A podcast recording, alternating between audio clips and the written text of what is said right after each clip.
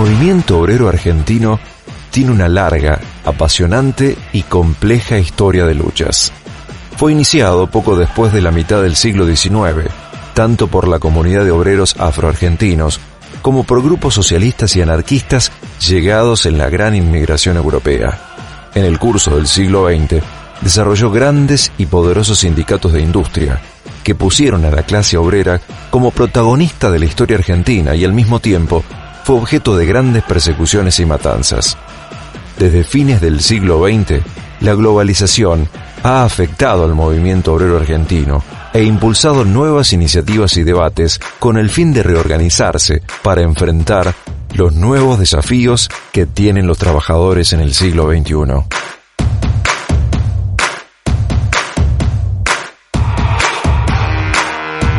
En el brote, Gustavo Nicolás Contreras nos ayuda a comprender todo este proceso y más. Llegó hora de viajar. En este tramo de brote vamos a hacer algo que, este, aunque sea de manera virtual, nos, nos gustaría, va, por lo menos a mí, me encantaría, que es irme a España. Y vamos a recibir, aunque sea por teléfono, a quien realmente me pudo concretar ese anhelo de viajar al viejo continente. Así es, ya lo dijo la presentación del bloque suyo, así que le damos la bienvenida a Gustavo. ¿Cómo andás, Gustavo? Buenas tardes. Hola, hola Rubén, hola María, hola Javier. Buenas nochecitas acá, ya entrando a la noche, y un gusto volver a, a intervenir en, en el brote, en mi columna de Historia del Movimiento Obrero. Bueno, feliz cumpleaños. A la nada. distancia, como decían. Claro. Te invitamos a compartir la celebración del cumpleaños que estamos haciendo, iniciando el cuarto, este ciclo, la cuarta temporada de este programa. Lo venimos festejando en todo el programa, así que corresponde que en el saludo también lo mencionemos con vos ahora. La porción de torta Bueno, te la mando por cumpleaños. WhatsApp. Dale, buenísimo. Acá yo estoy levantando la copa para festejar el, el cuarto año del brote. Muy bien. Chin chin y arranquemos con el tema entonces. ¿Qué tenemos para hoy? Dale. Mira, yo quería seguir un poco con esto que había hablado de la historia del movimiento obrero en España, pero también me parece interesante que podamos charlar un poco sobre la, la situación que está viviendo España actualmente y ponerlo un poco en perspectiva histórica para que se, se entienda el, el momento que está atravesando este país.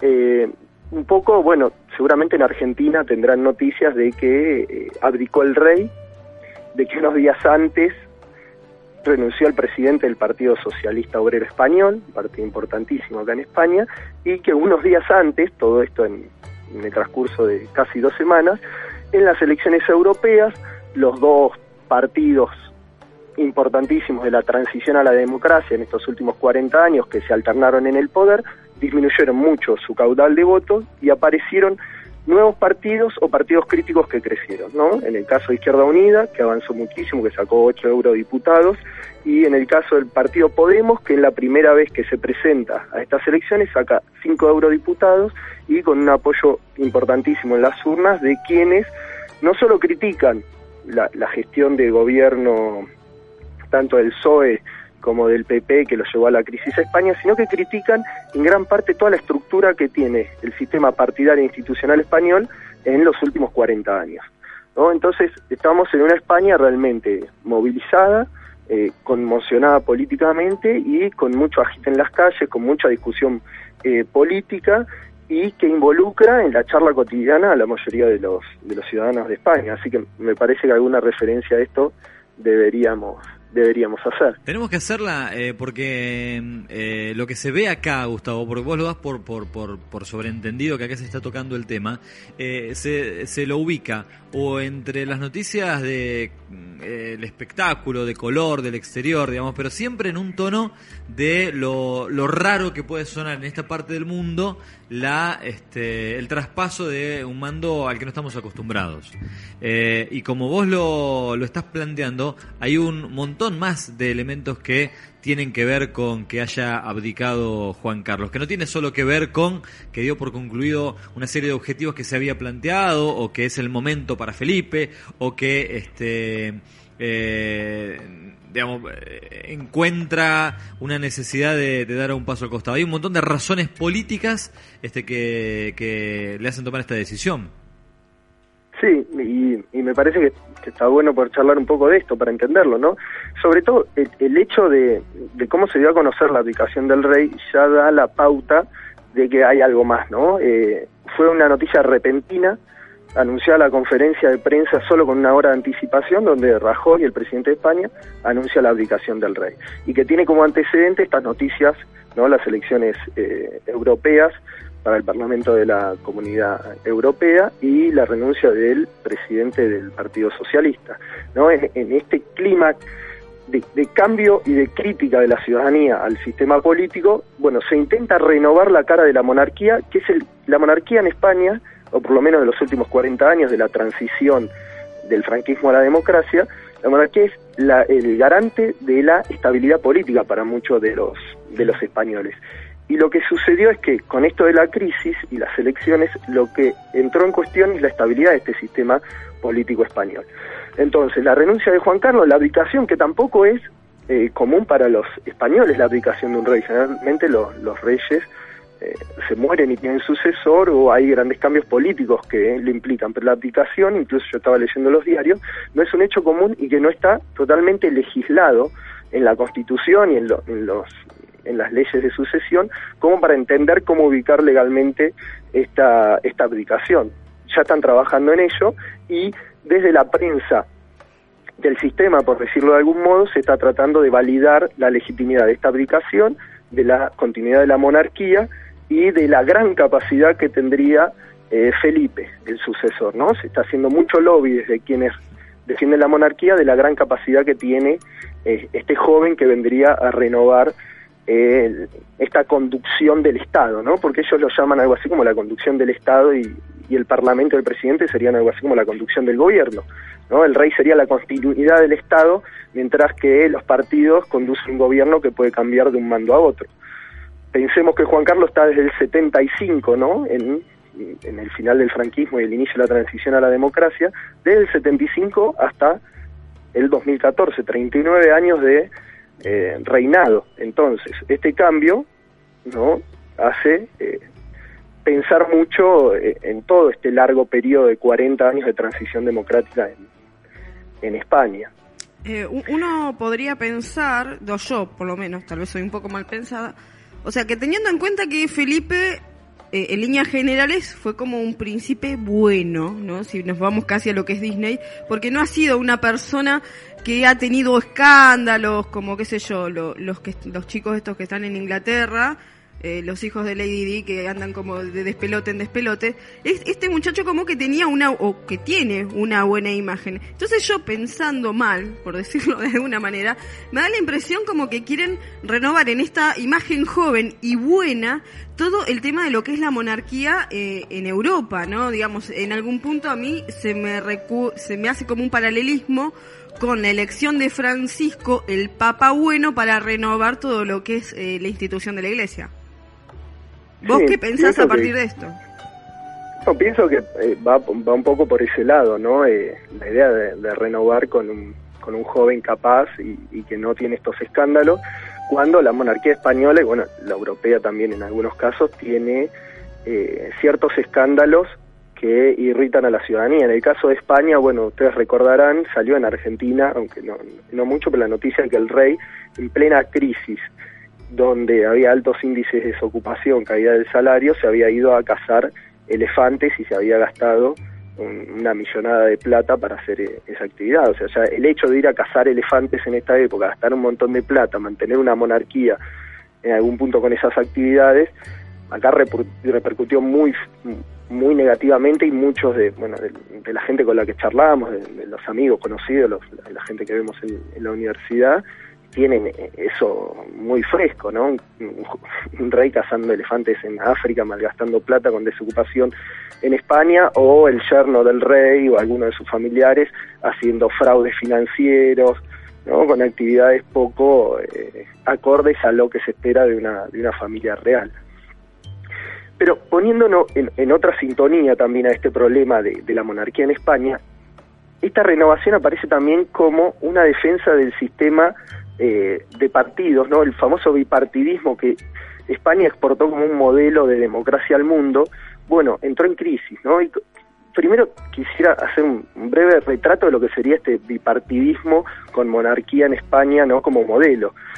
Cuando se transita de la, de la dictadura de Franco a la democracia, lo que se trata de hacer es un sistema estable de partidos, con un partido de centro derecho y un partido de centro izquierda, que mantenga cierta estabilidad en la economía y la política española, con alternancia en el gobierno, donde, si bien cada partido tiene una orientación un, poco más social en el PSOE y un poco más eh, liberal de mercado y más tradicional en el PP, más allá de estos virajes, eh, de, esta oscilación, bueno, se mantenga una estabilidad que permita el desarrollo económico y del cual España gozó desde, bueno, los fines del franquismo hasta el 2007, ¿no? Desarrollo económico con estabilidad eh, institucional y política con alternancia en el gobierno, ¿no? Felipe González por los socialistas, después Aznar, después Zapatero y ahora Rajoy, ¿no?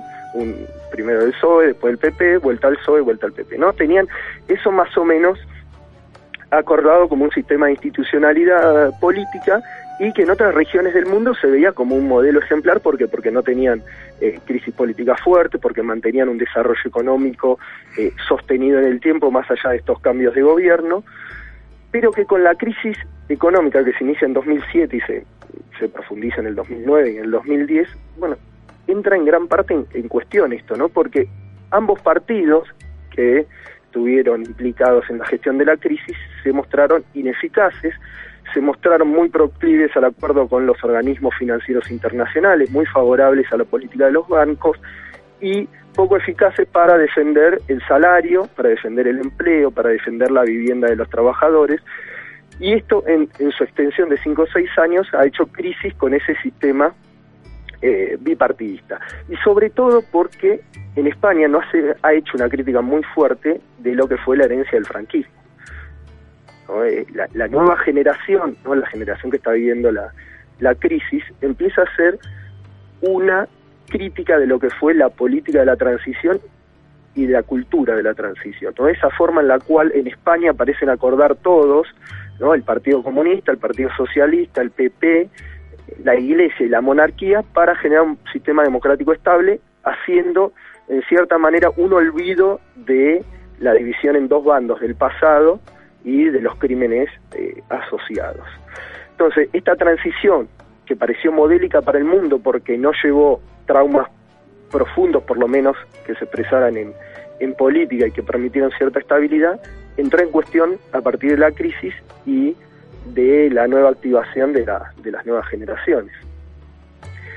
Eh, entonces lo que tenemos es una crítica fuerte al partido, al PP, al, Partido Popular, al PSOE, que se ha mostrado como un partido no de izquierda, no un partido socialista, sino como un partido del sistema. De hecho, el PSOE va a votar mayoritariamente a favor de la aplicación y de la continuidad de la, de la monarquía, cuando en, en, su origen fue un partido no, republicano, democrático y antimonárquico, y ahora bueno, trata de sostener la monarquía como estabilidad del sistema. Entonces hay una crítica a la ciudadanía también a los partidos de, la izquierda eh, institucionalizados hace muchos años.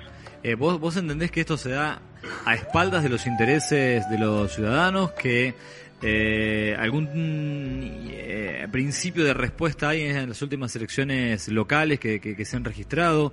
¿Qué, digamos, qué, qué ¿Qué entendés que está pasando en la relación sociedad-poder eh, político?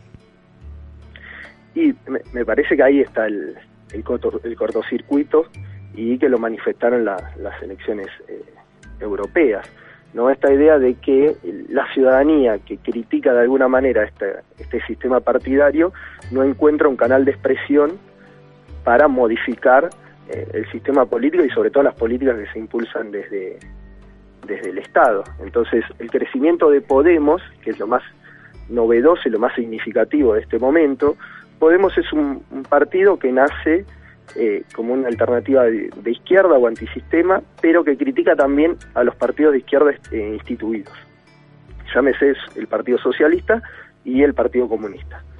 Ellos lo asocian también a esta práctica partidocrática de la transición en la cual buscan una estabilidad eh, económica y política que beneficia a la inversión de capital, al crecimiento eh, económico de España, pero que muy poco tiene que ver con las necesidades actuales de los trabajadores y de los ciudadanos más eh, desfavorecidos en este contexto de crisis.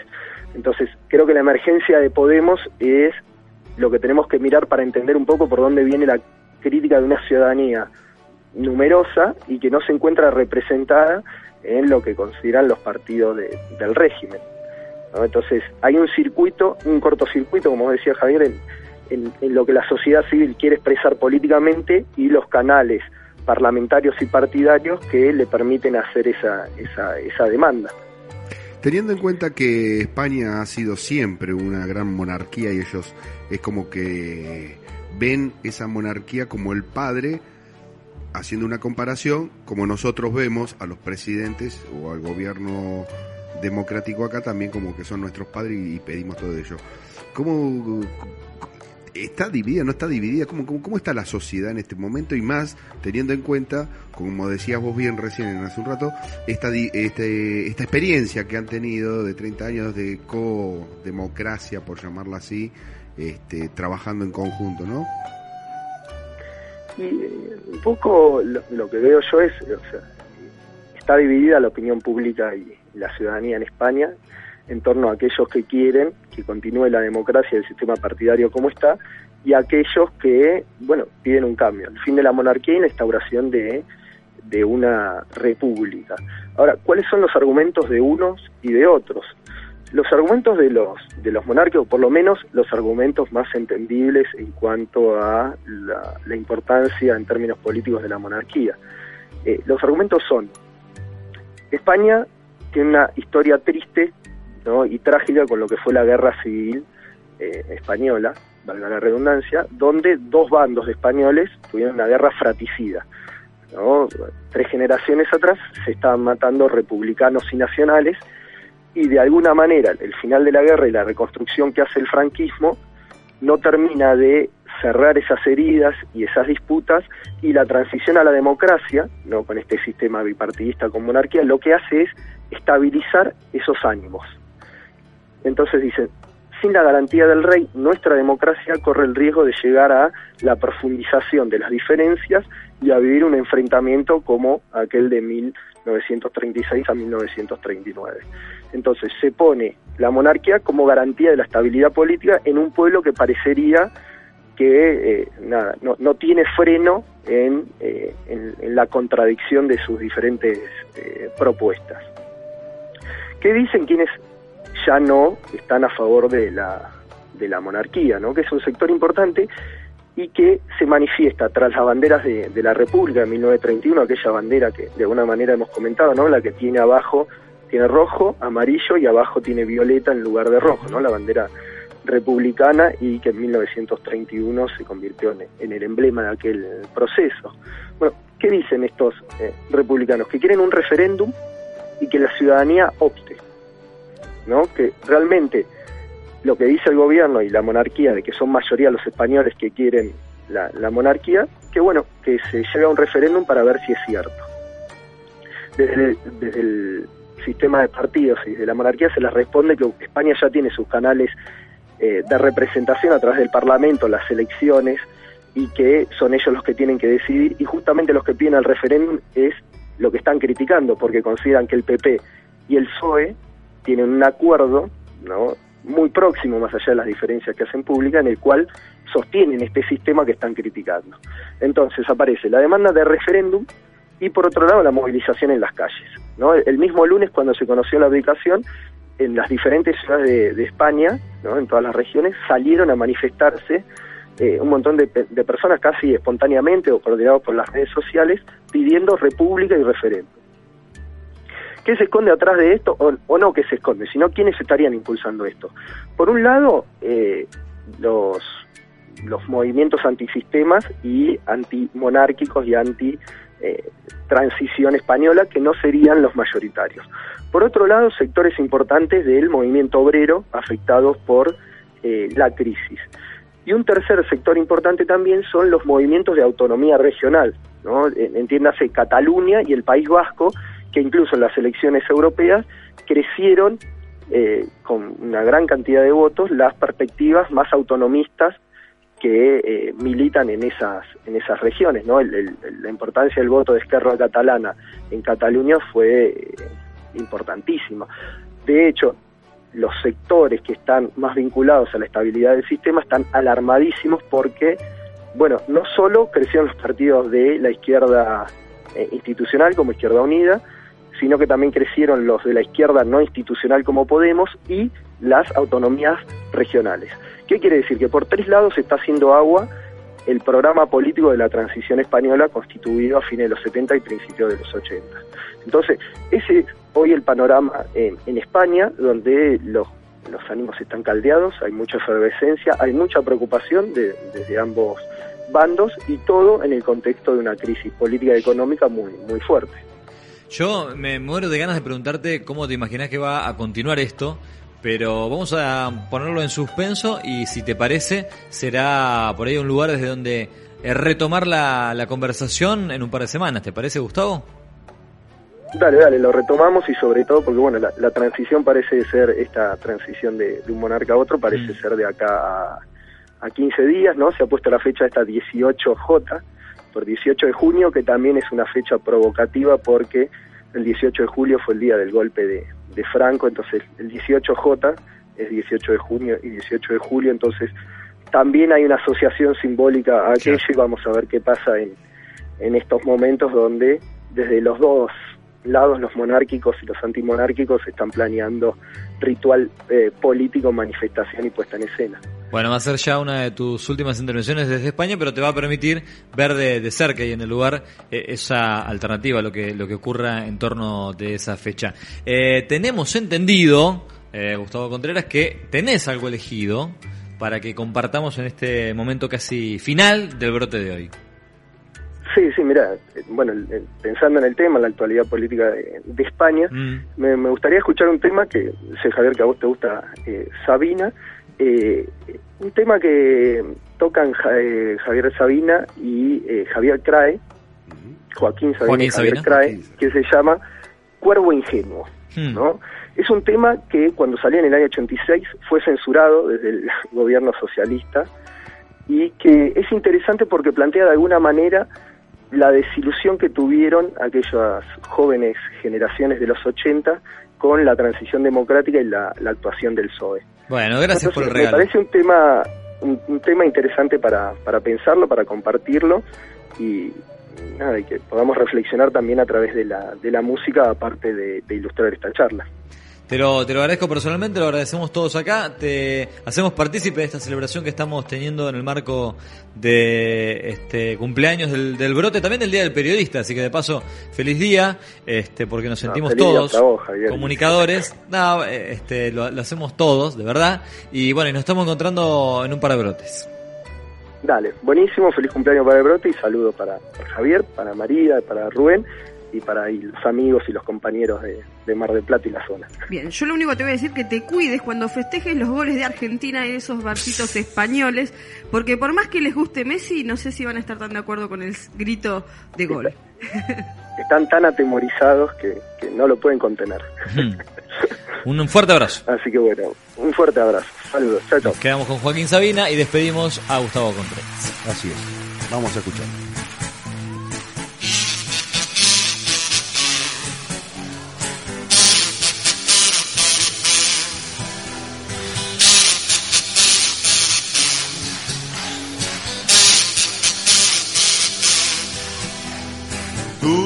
Decir que si te votan, tú sacarnos de la OTAN, tú convencer mucha gente, tú ganar gran elección, ahora tú mandar nación, ahora tú ser presidente, hoy decir que esa alianza, ser de toda confianza incluso muy conveniente.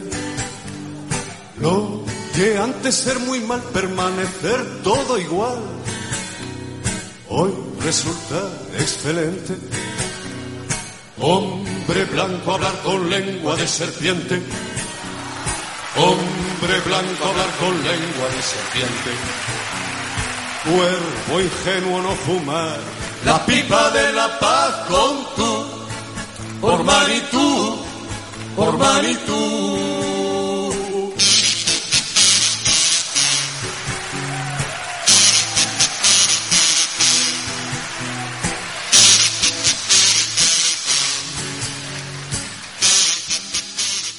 Fue Gustavo Nicolás Contreras, miembro del Grupo de Investigación sobre Movimientos Sociales y Sistemas Políticos en la Argentina Moderna.